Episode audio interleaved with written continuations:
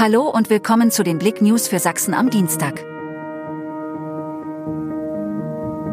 Bewaffnete Razzia auf der Leipziger Eisenbahnstraße. In den Abendstunden des Montags rückte die Polizei zu einem größeren Einsatz in der Eisenbahnstraße in Leipzig aus. Die Bereiche rund um den beliebten Torero Club sowie die einige hundert Meter entfernte King Bar wurden abgesperrt, während Spezialkräfte mit Maschinenpistolen vor Ort im Einsatz waren.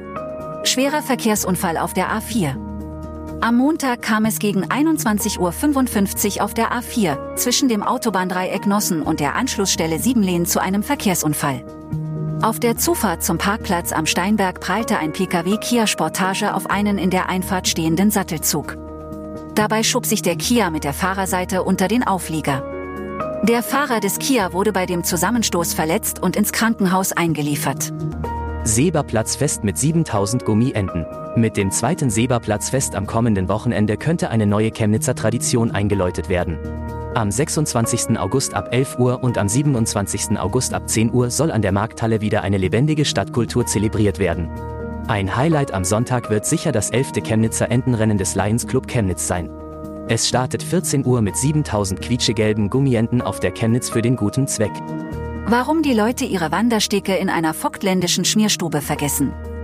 Ist Pausa der Mittelpunkt der Erde? Wird hier wirklich die Erdachse geschmiert?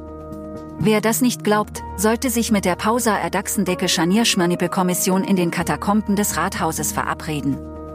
Im Domizil des Vereines befinden sich die Erdachse und die Schmierstube, spätestens nachdem man die Eindreh- und Ausdrehbewegungen mit dem Öl- und Schiermittel ein- oder mehrere Male geübt hat, ist man überzeugt.